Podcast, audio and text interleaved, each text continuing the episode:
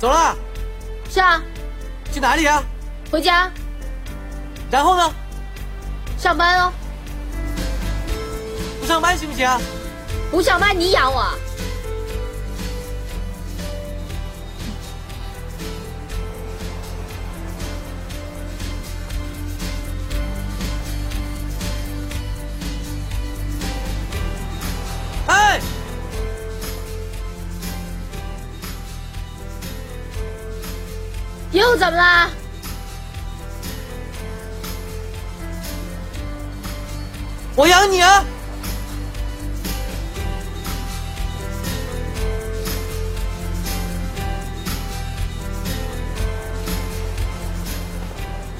你自己吧。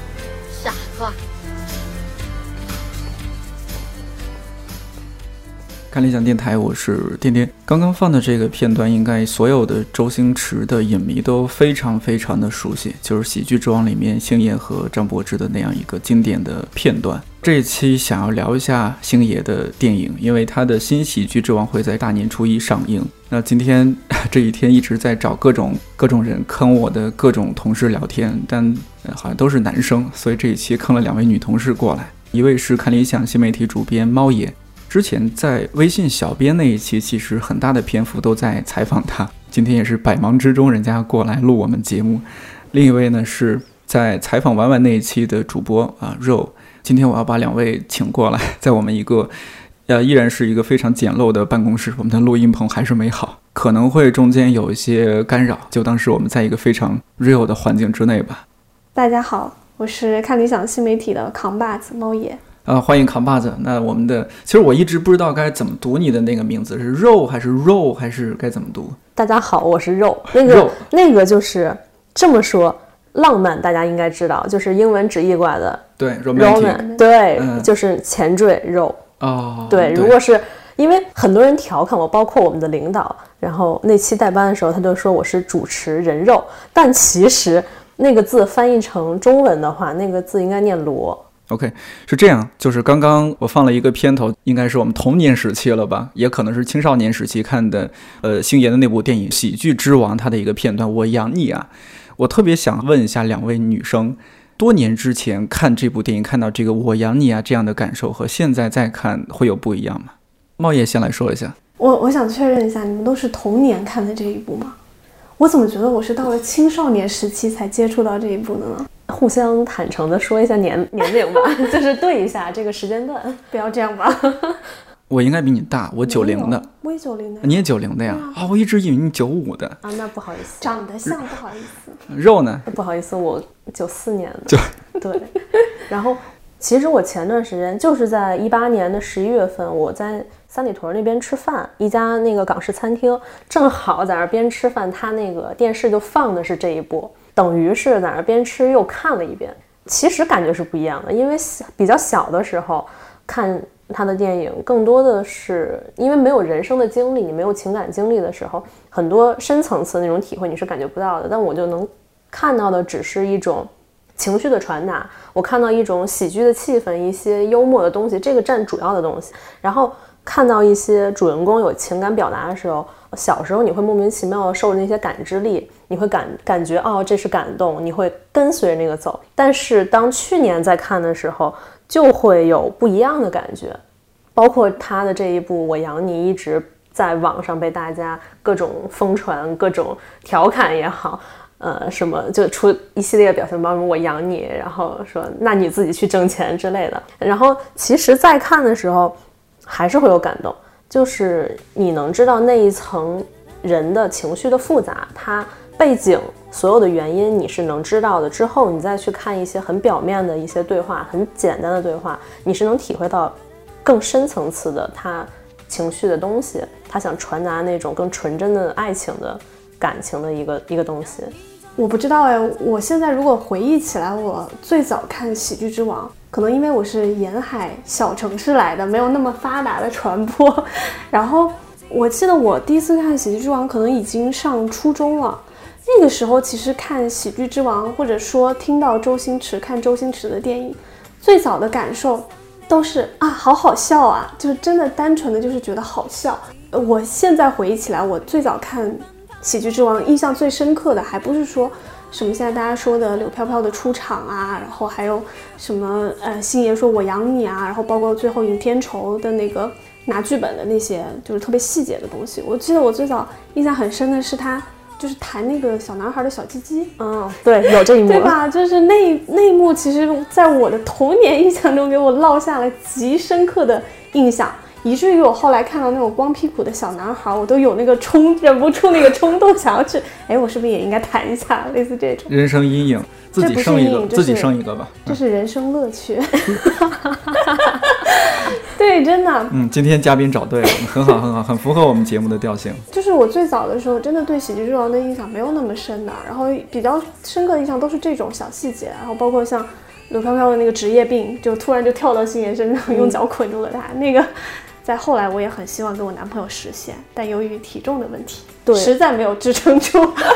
如果如果说细节的话，我能记下来的两个细节就是刘飘不是一个妓女嘛，嗯，然后哦，三个细节就是她妓女的时候，她的那个。算是他的同行那个女生说那个太恶心了，他这个客人太恶心了，然后我不想去，然后他就他就各种教育他说，哎呀，他的耳朵丑你就看他牙，他牙丑你就看他眼睛哪儿好看你就看哪儿，结果一去又爬着蛆又什么的，对对对，就是他其实是一种更夸张的一种幽默，就是他是很刺激你的感官，然后嗯去夸大放大很多幽默的细节，然后后面一个细节就是这个恶心的人给了他很多钱。然后给了他很多钱之后，他是把那些钱分给了他的妓女姐妹们。嗯，这个点当时有让我稍微触动一下。然后后面一个点就是大家应应该印象都很深刻，就是他们两个在海边的时候，他跟尹天仇在海边，然后说我嘴干，然后他说那我给你涂唇膏了。对对。然后很搞笑的是，就就像直男一样啊，就哎就那种就对一下，然后。刘飘飘又生气，就啊，那我就不给啊，那你又嘴干，就是这种这种小幽默是，其实是一种，它又掺杂暧昧，又掺杂一种你觉得这个人很尴尬，然后你又能感受到他们之间那种暗潮涌动的那种情感。你试试我，我试一下你，对对对，嗯，所以就很好玩。嗯，对，早期可能真的是对这些印象比较深。然后我记得我最早听那个“我养你啊”这句话的时候，也是很很小嘛，然后那个时候就觉得。就是那种小女孩的憧憬，就觉得啊，但是也不会说去理解她到底这句话的含义是什么，然后只是觉得啊，好像就是那种想象中的爱情好美好啊，就是我养你啊这句话，也没有想到这句话说出来，它的背后要承担的什么样的现实负担等等等等。我是到了后来，因为长大之后，因为实在太喜欢周星驰了，然后包括他后来这个影片的产量明显降低了，就不像当年可能一年七部的那种。然后就会反复去看他过去这些很经典的电影。我我记得我一六年在英国读书的时候，那个时候在看《喜剧之王》，然后那时候我听到“我养你啊”这句话的时候，就是周星驰以一个好像很随意、装着很随意的态度去说出来的时候，那个时候我还觉得就是很感触，就不是那种就觉得憧憬了，是一种感触，就是哎，就是那种感觉，你知道吗？然后是我后来是。直到就是柳飘飘上了那个的士车，嗯，然后在的士车上狂哭不止，抱着他那一本那个斯坦尼夫斯拉什么斯坦尼斯拉夫斯基的那本书的时候，然后在那里狂哭不止，就狂流眼泪。我那时候就不知道怎么了，就那个眼睛就你知道吗？那个泪腺可能出了问题，就一直在流眼泪，就跟着他流眼泪，然后。后来我真的是已经夸张到，就是暂停那个影片，然后就在那狂哭了一下午。我也不知道是什么触动我了，但那一次我才意识到，我好像觉得我懂了，我养你啊。然后包括柳飘飘之后的反应是为什么？嗯，他们里面的那种小人物的各种无奈，就是他喊出这四个字是有多大的勇气？对，因为这个我就想到就是。呃，前两天我们正好跟那个就是我们看理想节目 UP 节目的徐云锦老师，暧昧的主讲人徐云锦老师吃饭，嗯，然后我们就聊到那个无名之辈，然后我就突然想到，其实无名之辈也是一种展现小人物的这种，以一种比较夸张，然后冲突矛盾，然后去展现这种小人物的一些，呃，尤其是边缘人的一种生活现状。然后我就突然想到喜剧之王其实也很像，他就是在。你那种嘻嘻哈哈的背后有一种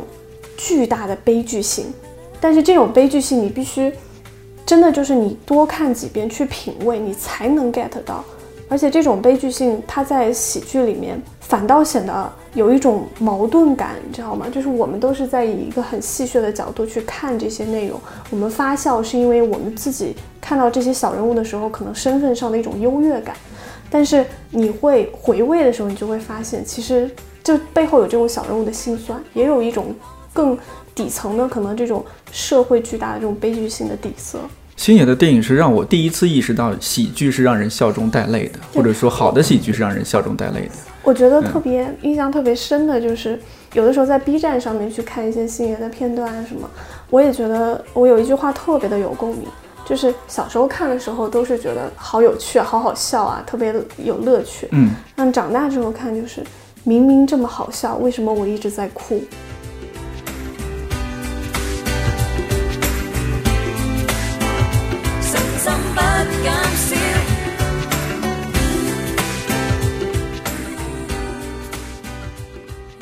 一个是我为什么会一开场就想说“我养你啊”这句话，我可能想的是和两位不一样的角度，因为正好就我作为一个男性的角度，我一会儿会回答一下我的想法，是吧？对，我是作为一个男生角度，你们作为女生角度可能会不一样。比如说我的话，小时候会觉得说啊，一个男生对一个女生说说这样的话，就就觉得是特别 man 的一件事情。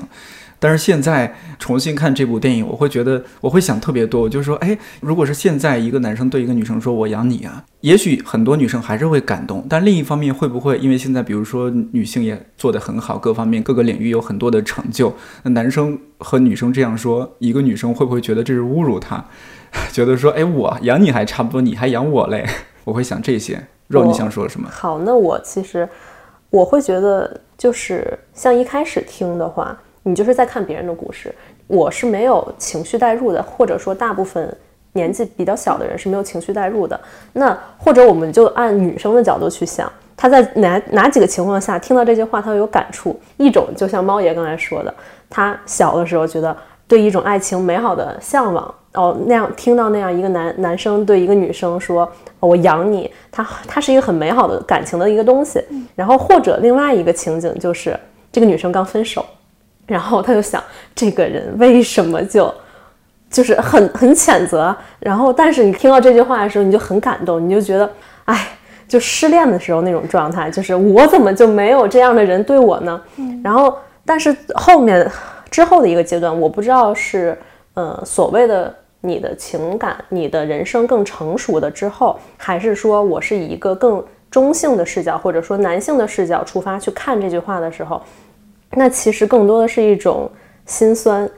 就像你刚才说，你站在男性视角，你现在在看，会不会有女生就甚至鄙视你们，就说啊，你你还养我？对，这在当年是绝对不会从这个角度去想的。对，但是现在就是如果我在听到这句话，我的第一反应就是你快玩去。然后，但是，呃，它的前提是。我会观察说这句话的人的背景是什么，他是处在一个什么样的状态下说出这句话的。如果他是眼天熟的那种状态，你想他前面是有铺陈的，他是睡醒之后看到他穿着他的衬衫坐在窗边特别美，他就不知道怎么，因为他什么都没有，他又想这个女孩太美，我很爱她，然后我能给她什么？他就回到屋子里，他把他所有值钱，然后还纠结，哎呀，这个东西我我给他一先给钱，然后。就想到最后，他把一切都给他了，他连他唯唯一那本书最有价值的书都给他了。嗯，你能看到这一切的时候，这个人哪怕现在这个女生知道你一切的这些条件之后，你他在听到这句话的时候，那这句话的冲击力永远都是在的。但如果你说他很现实，然后他可能有一百块钱，然后他只要十块钱他就能养你，那你说这句话的成分，它的重量是多少呢？就它能不能感动人，它是有一个相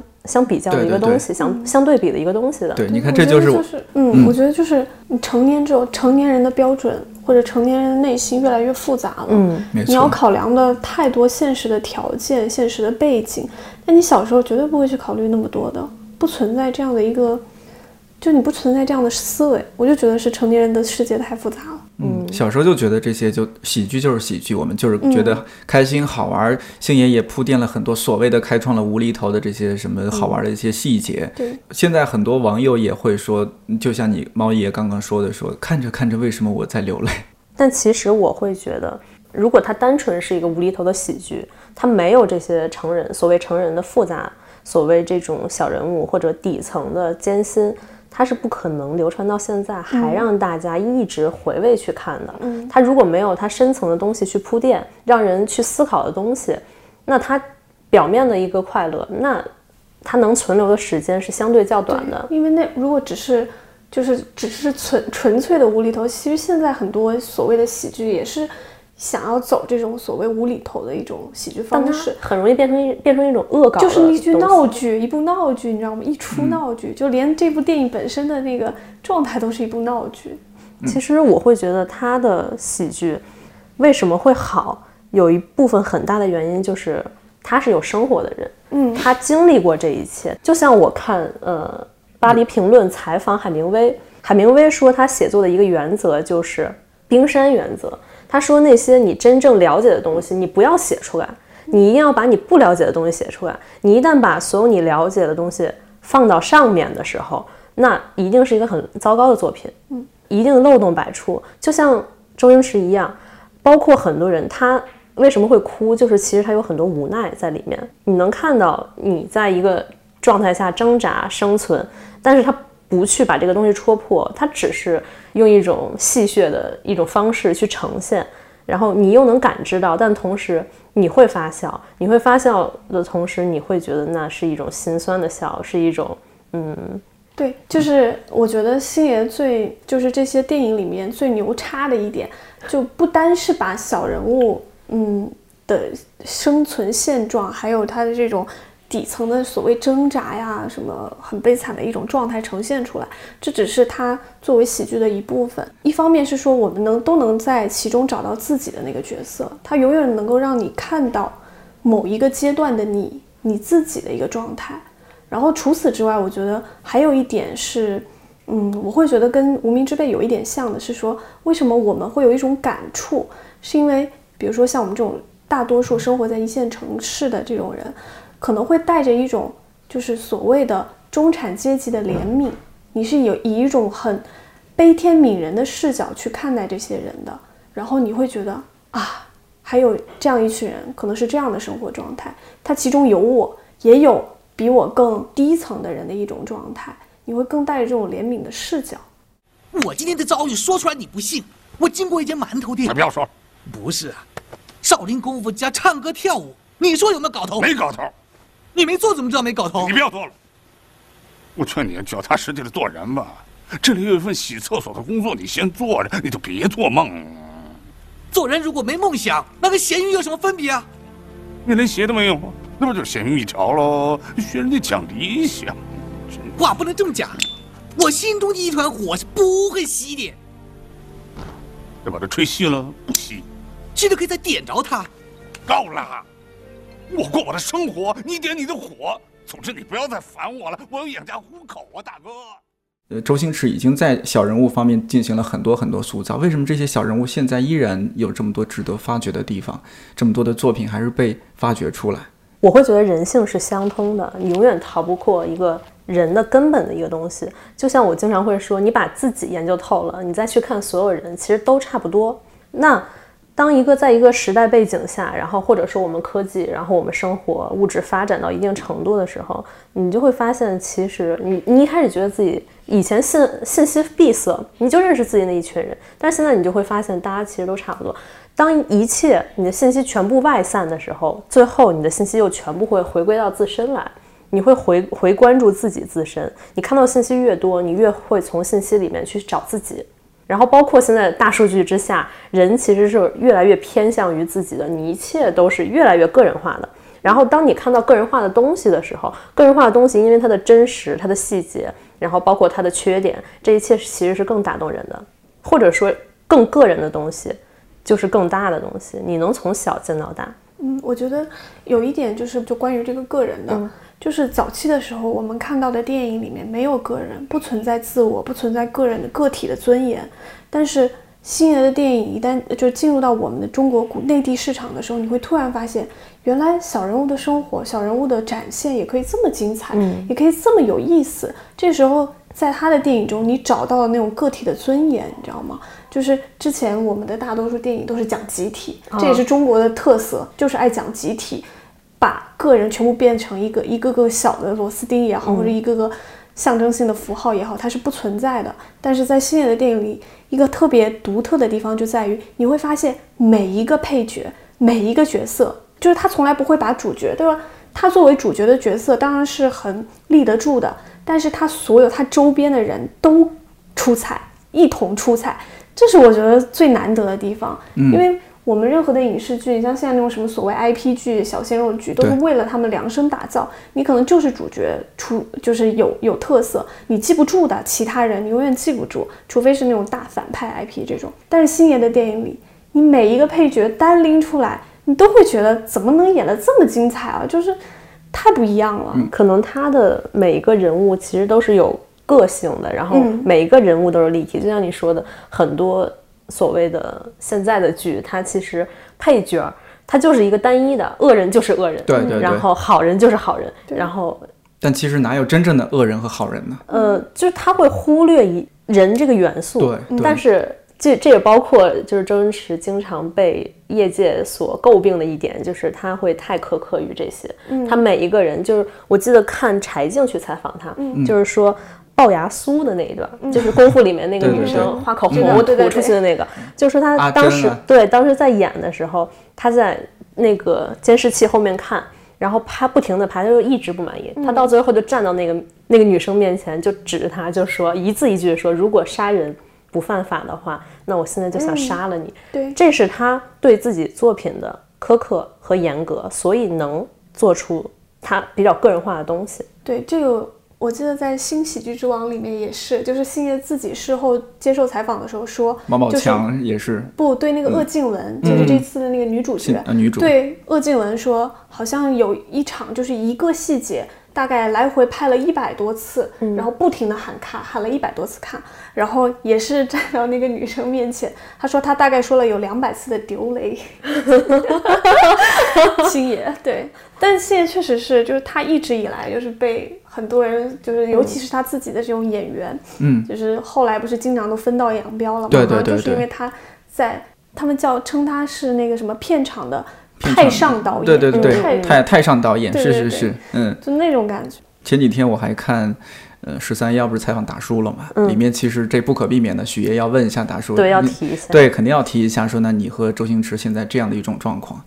达叔一方面是说我老了，另一方面是说星爷现在有自己公司当老板，当然很好啊。达叔，我感觉他是特别希望和星爷去和好的这样一种状态。你去看很多他的人生经历，很多他合作的伙伴去对他的评价，你从侧面，当然这个信息肯定是片面的，对，嗯，但我希望大家，包括我们自己，也能带着辩证的眼光去看啊，嗯，他为什么会这样做？那包括他的他的感情也是这样，嗯，我会觉得一个创作者，他的精力主要集中在作品和创作之上，那其实他所谓他并不是一个很好的社会人，他并不是一个能让所有人都快乐、让所有人都高兴的人，因为你越是自己目标很明确，很多东西你就是要舍弃，因为你的精力有限。那他其实可能他看重的，并不一定是所有大众我们看重的所谓的是人情，所谓的是我良好的关系。那他看重的是什么？这是他的事情。他跟他的合作伙伴，他如果我会觉得，他如果真的需要，必须是你，我才能拍出我的这个东西的精彩的程度，那他会去做。所以我我不会觉得这些个人的东西会影响你去看他的作品。嗯，我还是觉得作品和人品还是要分开来对待的。就是你不可否认的是，就是所有跟星爷合作过的这些配角的角色，不是以他为主的，他捧出来这些人，真的就是他的成就，我觉得有一些可能就是巅峰了。尤其是他给我们啊这些，对，嗯绝对是。包括那个张柏芝，嗯。可能我对张柏芝最印象深刻的一个角色就是柳飘飘。对。嗯，我记得张柏芝当时拍那时候好像不到二十岁，十多岁刚出道。对对对，他塑造了太多，他给太多演员提供了一个，就像是量身定做的那个角色。对。他就像把那个人，就是他选的那些角色，并不一定是真的符合我们对这个角色的一个既定印象的。嗯他相当于是找了一个人来。然后把他揉到这个角色里，让他和角色成为了一体。你事后再去看的时候，你就会觉得，这个角色就应该是这样的，对，不是让他来演，而是说让他去嗯呈现。对，嗯，我我这几天瞎想啊，就是比如说小人物这一点，有时候我想成龙的电影好像也在演一种小人物，嗯但是以另一种形式、另一种感觉在在呈现。呃，嗯我会觉得不一样，因为成龙的电影更偏一种个人英雄主义的东西在，他哪怕他是小人物，但他的核心表达的价值观是英雄主义，他去拯救世界，然后破除危险。对，然后但是周星驰的电影，他并不是说我是一个生活的英雄，从来不是。对他不仅不是英雄，而且他都是那种，就是原来可能都是一个烂人，或者就是说他的社会角色是非常被我们嫌弃的那种角色。我觉得周星驰最独特的就在于他的主角永远没有那种伟光正的。那种伟大的英雄形象，他所有的人物，你其实你想就知道。你看，像《喜剧之王》是死跑龙套的，嗯然后《少林足球》是捡破烂的，呃，武状元苏乞儿是一个乞丐，虽然他原来是一个很牛逼的角色，就是我觉得周星驰他的主角很多时候都存在一个，就他的小人物设定都是有一个转折，我觉得就是因为这样他才好看，他才更真实，才更触动人。因为其实英雄形象，我觉得已经就是是看着爽的东西，嗯，但是他没有更多能让你感觉啊是有感触的，我觉得这个很不一样。就觉得让你觉得很遥远。但星爷塑造的这些人，比如说我，呃，之前看《长江七号》，说实话，那是第一次让我觉得星爷老了的一部电影。为什么呢？就是当时他是一个头发已经白了，哦，对，尤其他塑造的那种民工形象真的是很真实了。嗯你会觉得啊，这和当初唐伯虎点秋香那个那个人完全不一样。才自信心。我其实说实话，我会觉得那一部也是我对他认知的一个转折。嗯，你是哪就特别有意思。我记得那个时候是我还在上上什么上上初中还是上上小学的时候，然后还是我们学校组织我们一起排着队走路走到电影院去看的这一部，就就好像很正统，国家在对你进行一个教育，就是，但是我当时看的感觉，我就就觉得变了。然后包括我后期再回头看的时候，就他整个的拍摄风格，他想表达的东西，就你会觉得之前是一个年轻人，或者说他是我们现在二十多岁年纪的这样一个人，所以我们现在再回头看，他还是有共同感触的地方。但那之后看，我就能明显感觉到他好像是沉寂了一段时间，他对人生又有一些新的认识，包括他以一个父亲的形象出现，他不再去那么强调一些那种无厘头的东西，嗯那种很讽刺的一些东西。对然后他更多的去宣扬一种潜意识的去宣扬一种啊、真善美这种东西。包括他教育小朋友说什么我们这一家人什么就不偷不抢之类的，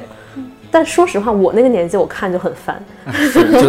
一种 特别说教式的形象，但是你不觉得这个很真实？我觉得《长江七号》倒没有给我这么深的感触，但我有点忘了，《长江七号》应该是在《功夫》之前吗？前一部还是后一部？我看一下，我要呃，看一下它那个时间对你看线，一下因为我觉得有点，我觉得功夫还是比较好的一部。对对，我因为我很喜欢功夫。功夫之后，功夫是零四年的，哦长江七号是零八年的。然后那再下一部是什么？美人鱼。是美人鱼了吗？哦，那个西游降魔，对是西游之后的美人鱼西游降魔，我觉得西游降魔唯一的亮点就是那个大妈，嗯，除了大妈以外，我其他的真你的就说第一部吗？虚空公子对对对，大妈大妈还是她的风格，嗯就是她以前我会觉得她所有每一个角色都是这样的，就是永远都会冒出一个精彩的一个点，永远是一个精彩的点，但后面就会发现她新的这种精彩的点，慢慢的慢慢的就会觉得有一点点稍微变少。就是给你意外的一种惊喜。我觉得 《西游降魔》是文章的那一部，对吧？嗯，文对章对对黄渤的对对是那一部，嗯，那部我其实当时最深处的感受是我第一次意识到星爷不演了，我当时都疯了，啊我想说，对，星爷怎么能不演他自己的电影呢？嗯就是这个对我的冲，就是怎么冲击是最大的。但是，唉，我我其实也想过很久这个问题，就是说星爷为什么不演了？包括他到现在他都不再出演他自己的节目，然后就退到幕后了。有有的人说他，比如说演而优则导啊，然后他疲了、累了，或者是怎么样，或者说他那个形象已经很难再去扭转了，而且他确实年龄也到了，他没有办法再去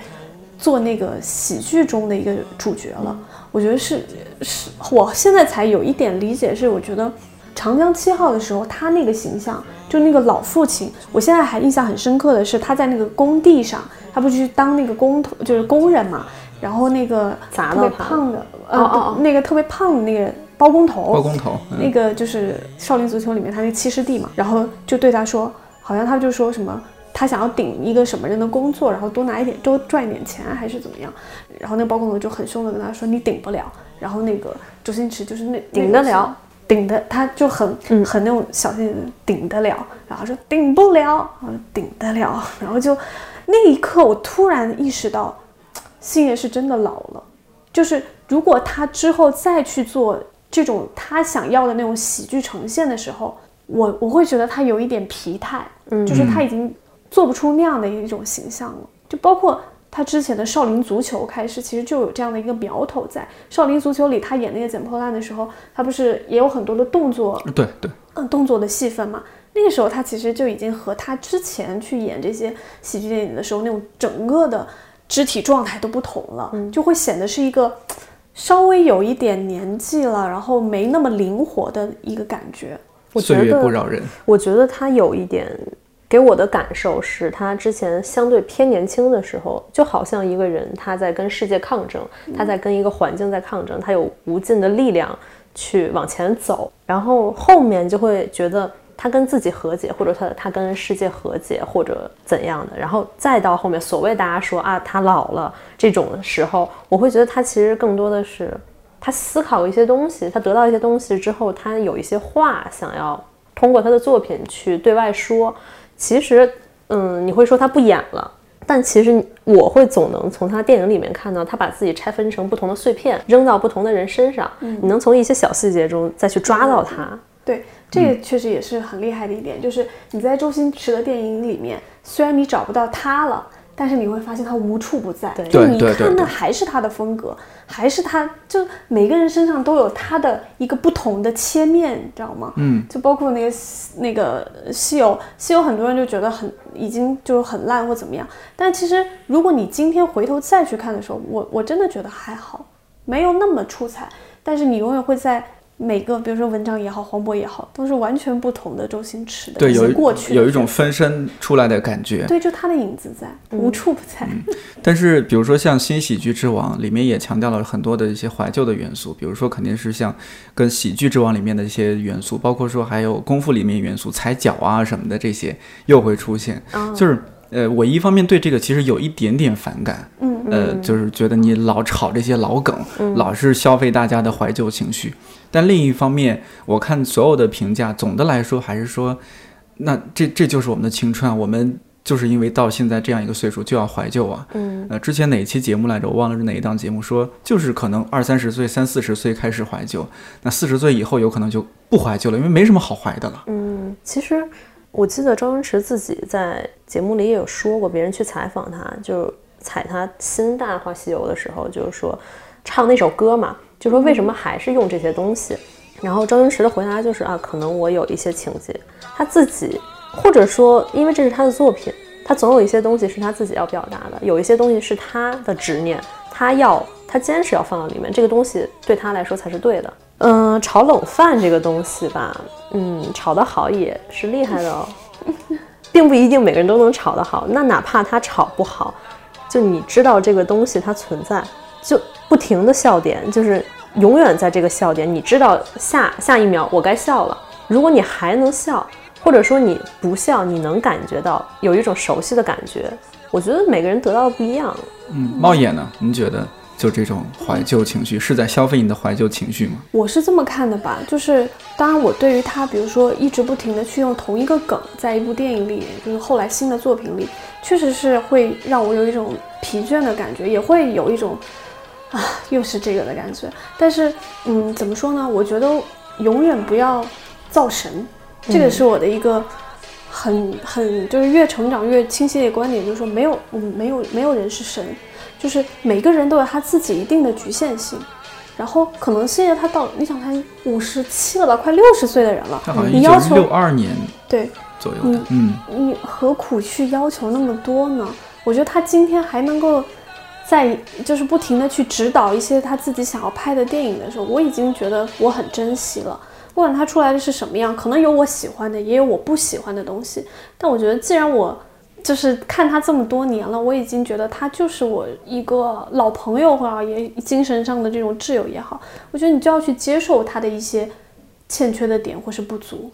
这嗯，没有人能够永远的不存在局限的。这个问题其实很广，就是很多艺术家也好，作家也好，都会。大家有一个共同评价，就是晚节不所谓的晚节不保。对对对。当然，当然可能周星驰会有这到这么一步啊。当然，他肯定也没到这么所谓的晚节不保的这一步。但是我我会觉得，那我们所有人都从个人角度出发去谈这个问题。他要拍一个东西，是他的作品。嗯，我们作为一个观众去看，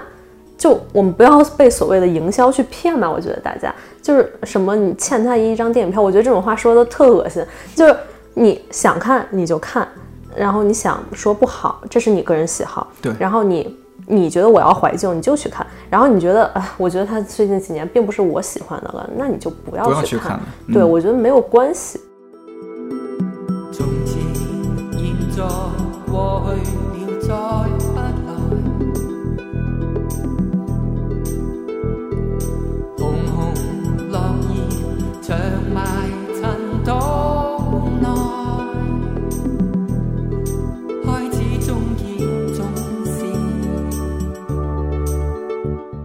其实我们几个也不是说专业的影评人。其实两位之前我们碰选题的时候，猫爷说他是忠实的星爷的电影粉丝嘛。然后肉呢这边是你平时看电影也比较多，所以我们一起来聊一下。其实我觉得这一期咱们就，其实我特别想一起回忆一下看星爷电影的一些。这个故事，比如说我印象特别深，呃，《大话西游》虽然这个被说太多次了，但我还是想提一下。嗯，这个真的是我最早，那那真是童年时期啊，就特别小的时候，还在村儿里面生活的 村里，对，还在村儿里面生活的时候，我忘了是哪个一哪一个台，然后他就放那个。大圣和牛魔王打架的那个场面，好多小号，对对对，大圣娶亲那一期，当时觉得天哪，还有这样的电影啊！因为我一直还在停留在六小龄童 《西游记》那种阶段，觉得那就是一个孙悟空的形象。结果突然出现一个，哎，你还要去救一个姑娘，对吧？然后你又是这样一个形象，又是周星驰会谈恋爱的孙悟空，对你，你你这猴子怎么动了凡心？对，然后包括里面的情节设置，你你想，对于一个小地方生活的孩子来说，是多么的冲击。再加上里面那句经典的台词，那可是从小学一直说到初中，我们甚至写情书，有些男生还用这个烂梗。那能追到女生吗？我的天！你们知道说哪个哈？就曾经有一份真挚的爱情。嗯，哦，这个真是火了很多年。这个这个是王家卫的话。然后其实周星驰很多电影都是去，就这也是他的一种，因为我们小的时候可能不了解。但是他在香港的那种电影工业环境之下，嗯，那王家卫那永远都是那么的神级的，他的片子大家都看都知道，所以他其实是用解构或者说他去幽默化了黑色幽默化他的东西，嗯，但反而是发扬光大了，啊，对，真是。周星驰在就是电影圈内其实经常被跟拿作跟那个王家卫去对比，我记得是哪一个史航吧，好像他曾经评论就是说。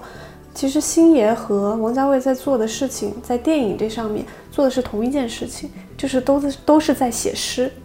是影视诗，影视诗，嗯，影像诗，对他们就是诗人，他们永远在把生活中常见的东西，把它诗意化，这个只是说他们两个完全的呈现出来的方式是不一样的，但是其实这是一个很有意思的对比。那除了我刚刚说的这个，你觉得，比如说在星爷电影里面，给你们就是小时候留下印印象深刻的？比如说说到《大话西游》，随便说几个。我印象最深的倒不是那个他说什么曾经有一份真挚的爱情，我印象最深的是紫霞当时替他挡了牛魔王的那一刀那一刺的时候，紫霞在至尊宝的怀里说了一句说什么我设想过很多场，反正就我忘了具体的意思，就是说。嗯，只是我没有想到，我猜中了开头，却没有猜中结局。嗯，就那个时候，然后紫霞就倒，就飘走了嘛。啊，那个真的是对我印象其实冲击蛮强烈的。然后还有一些，这个场景太多了。你比如说像那个《喜剧之王》，我非常喜欢《喜剧之王》，星爷在就是尹天仇后来不是获得了那个角色，但是又被收回去了嘛，不让他演了。那一段表演真是我看多少遍我都觉得全身起鸡皮疙瘩的那种感动，就是星爷的那个眼神啊，他那就是你知道他的面部表情精细到什么程度？就他那个表现出来的那种尴尬，然后失落、无奈，然后祈求，有一种就是那种那种很卑微的状态，说我能不能再有一点点机会？都他自己知道没有可能性，但他还在求那么一点点机会的时候，他那个低到尘埃里的那个表情，我当时真的是看几遍我都觉得印象特别深。然后他不是那个当时制片人要把他的那个剧本拿走剧本然后抽走的时候，使劲拽着嗯你知道吗？当时有一个镜头我印象很深，是他给他的手一个特写，星爷的那个表演就是牛到什么程度，他的那个指甲盖是发白的，哇，那就你知道那压的有多使劲对对对吗？就就是这些场景会让我现在回忆起来还是觉得很感动。然后还有一个场景是功夫里面，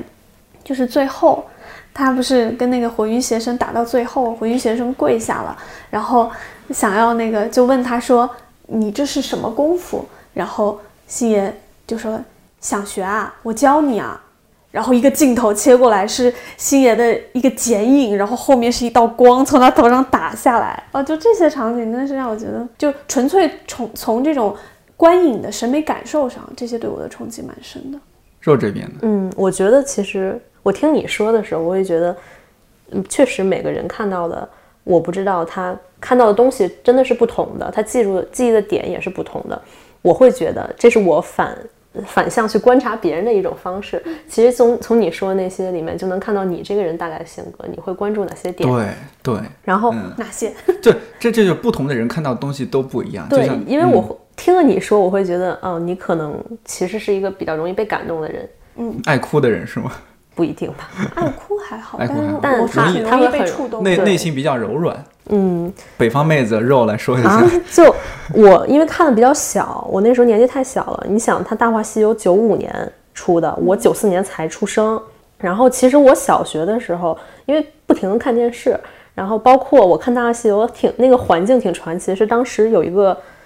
我亲戚她的男朋友，然后是开一家，那小时候是租碟嘛，嗯然后音响厅，对，然后我就在他那儿去随便看，然后还我还记得是夏天的时候，夏天的晚上坐在院子里就在那儿放，然后他还是大喇叭，连街道都能听到的那种，就一直那么看。包括你小的时候看电视，我记得有几个台是会循环播放他的、他的电影的，我记得有一些。很多，其实我会觉得它有一些很色情的东西，一些色情元素是当时所有的香港电影的风格，有一点点三级味道。然后它的那个007里抠子弹，对，《零零七》里面看着 A 片，然后抠子弹。哦，那个太经典了。他的那个赌圣，然后就喜欢漂亮女生之类的，嗯对对对然后当时就跟吴孟达合作。嗯，还有，其实我比较小的时候，我看他的电影会有一种，他给我开启一个是魔幻的东西，就比如说《百变星君》，嗯。啊、嗯那个所有的胳膊的软，然后从那个嘴里吐出来，然后，嗯、还有他很感觉结合了很多动漫元素。我当时看那部片子，对，它是不设不设限的，我嗯。会觉得。它它给我新的东西是你你去你你调到别的台，然后各种古装片儿啊，各种什么康熙、雍正，然后就就你你完全能想到后面大致会发生什么。你就再看他，我觉得小朋友能看下去，我那个年纪能看下去的一点，就是因为它有一些有趣的因素在，它有一些天马行空的东西在，包括它很多童真的，像功夫里面，那其实就是一个很戏谑，就是它其实是有文学性在的，嗯。他收到一个乞丐的一个骗他的，卖给他一本书，但是他就是从这个骗局里面去，最后真的所谓获得了大智慧，去获得一场战胜一个不可能战胜的一个东西。就它其实回归的一切点都是一个最童真、最本真的东西。对，所以不同年纪看都是可以的。然后包括我再回到我刚才的就我们的问题，还有一些场景，其实我能记到一些是他所谓逞强的一些东西。嗯，我记得很深的就是我忘记那部。那部片子叫什么？哦，国产零零七，什么外星人？外星人其实是皇帝，然后皇帝那一副鬼样子，大内密探零零大内密哦，大大内密探，探大内密探，然后那一副鬼样子，然后结果皇帝是那个外星人，穿了一套那个衣服。对，然后很深刻的是刘嘉玲他老婆，然后知道他出轨之后，然后周星驰其实并不是说我就是出轨了，我让你滚，但是他在那个环境下，他就是说你滚，其实是在保护他嘛。但是他老婆就哭哭哭完以后扭过头，就很表情很镇定，还挂着眼泪，就说你饿不饿？我去给你煮碗面。对，对，这其实是他的一种风格，包括所谓那个喜剧之王，他抢剧本的时候，他说啊好啊，那就还给你也没关系，然后他手又不停的抠，然后你就能看到他的那个他内心的迫切的想要，但是他又要逞强，就很真实。我觉得就是正常一个人在那种情况下，这才是最真实的一种反应。对他，所以真实，他在真实上还有一定的升华，对对对对对是比较夸张的嗯表现出来了。对，对，所以他其实我会说他是有生活的人，他嗯能，他所有的东西是让真的让你有体会。嗯，还有哦，对他给我一些很奇怪的一些知识，就《审死官》里面，我记得什么藏在菊花里面去带带到监狱里面的东西啊，各种的。然后还有你要这么说，还有那个国产零零七里边，它什么鞋子啊，什么全是吹风机啊，我那个印象太深刻啊，了。对对还有都可以吹还有那一部就是包龙星那一部，嗯，就很好玩，我就觉得。我很小时候很喜欢那一部，就好像你跟一个人在探险，然后骂人，不停的骂人，靠骂人呃获得了社会地位，然后对对对然后各种杂技，然后喝完水以后肚子那个开始冒水，其实这都是当时的很之前的那些迪士迪士尼的那些动画，他去把它去呈现呈现在一个真人身上，但是它里面又会总会掺杂一些能让你心里咯噔一下的人性的，嗯，他会显人性的东西，就是他他父亲。呃，他最后拿着那个咸鱼，其实是那个宝藏，结果拿咸鱼去找他父亲当年解救那个人，就等于他父亲是那个人的恩人。到那儿以后，他说什么给了他半块饼，他一定会回报他。结果他的恩人就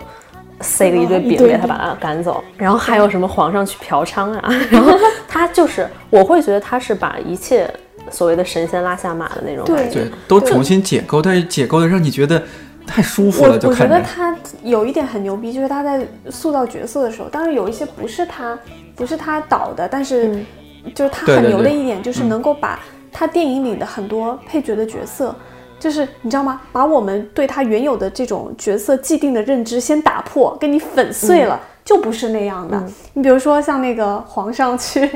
那个嫖娼那个，你想那个皇帝的角色确实也是爱新觉罗嘛，也是一个很猥琐、皇上很是真的嫖娼的，然后大家就非要把皇上对，夸的多什么对对对，就捧到天上去，但他不是的，他永远把他从你知道吗天宫给拉拽下下来嗯拽到泥土地里面，让他变成跟我们一样的人。我觉得这个是很有意思的一点，在他的电影里，你永远见不到那种高高在上的人，所有高高在上的人都有自己生活中的那种烦恼，就跟普通人凡人一样的烦恼，有他的软肋，对，你看他皇帝角色塑造，除了那个《九品芝麻官》里面那个爱新觉罗之外，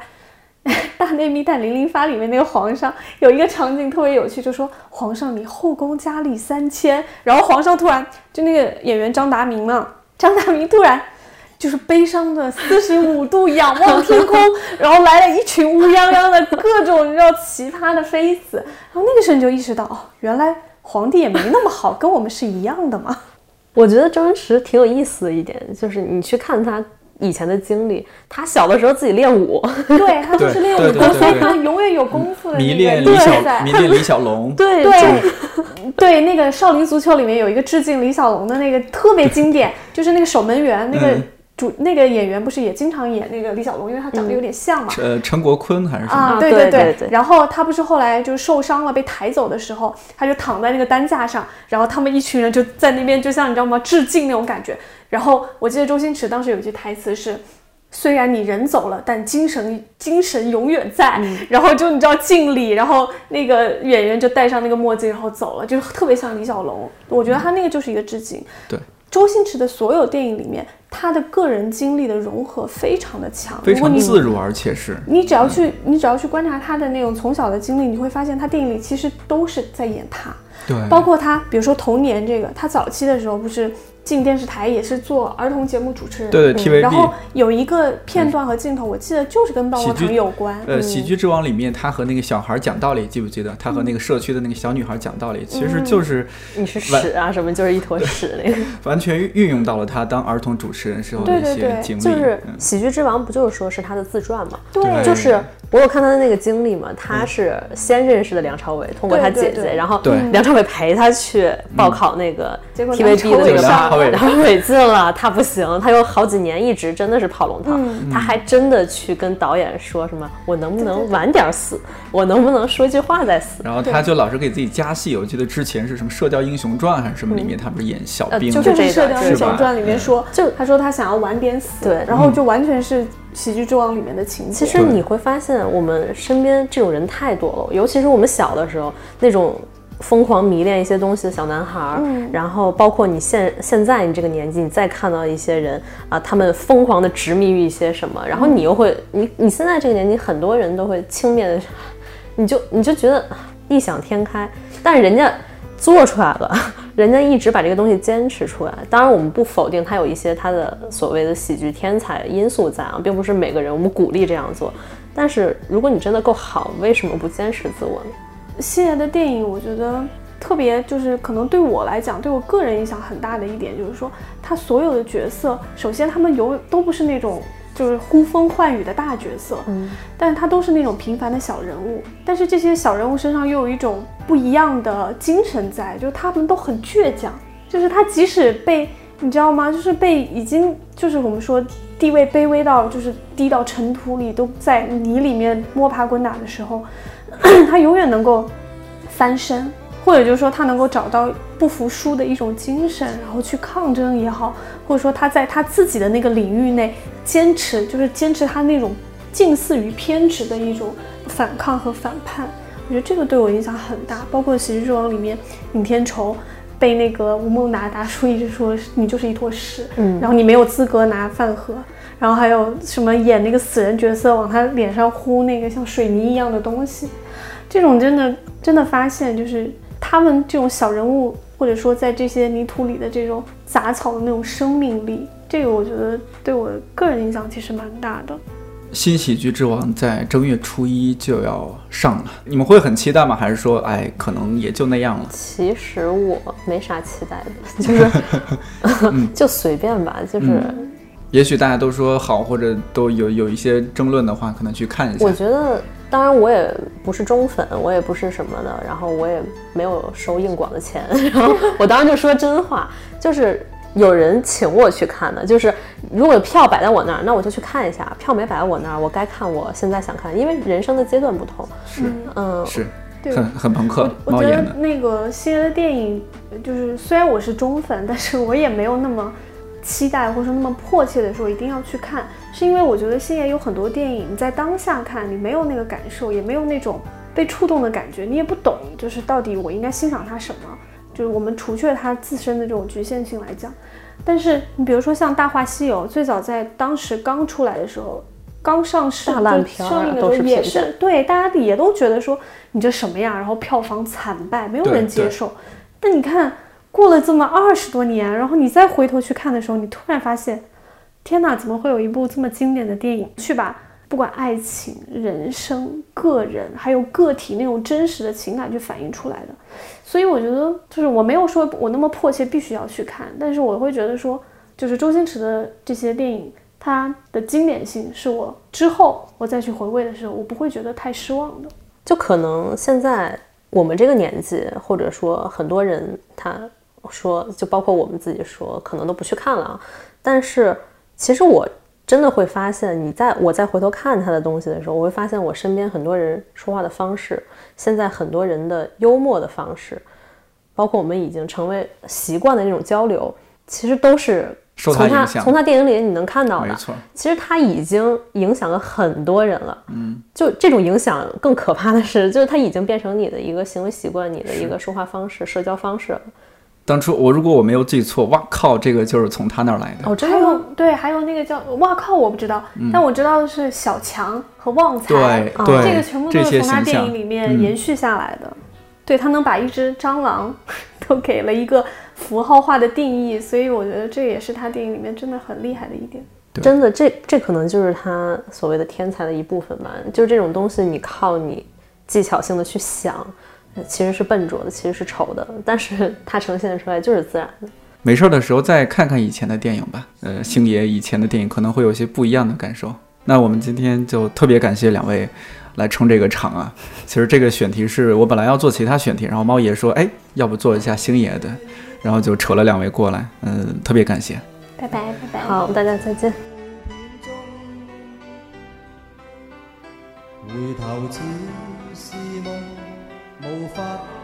彈動，迷住凝望你褪色照片中。啊，像花虽未红，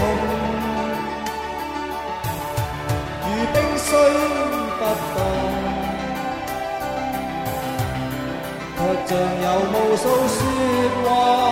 可惜我聽不懂。啊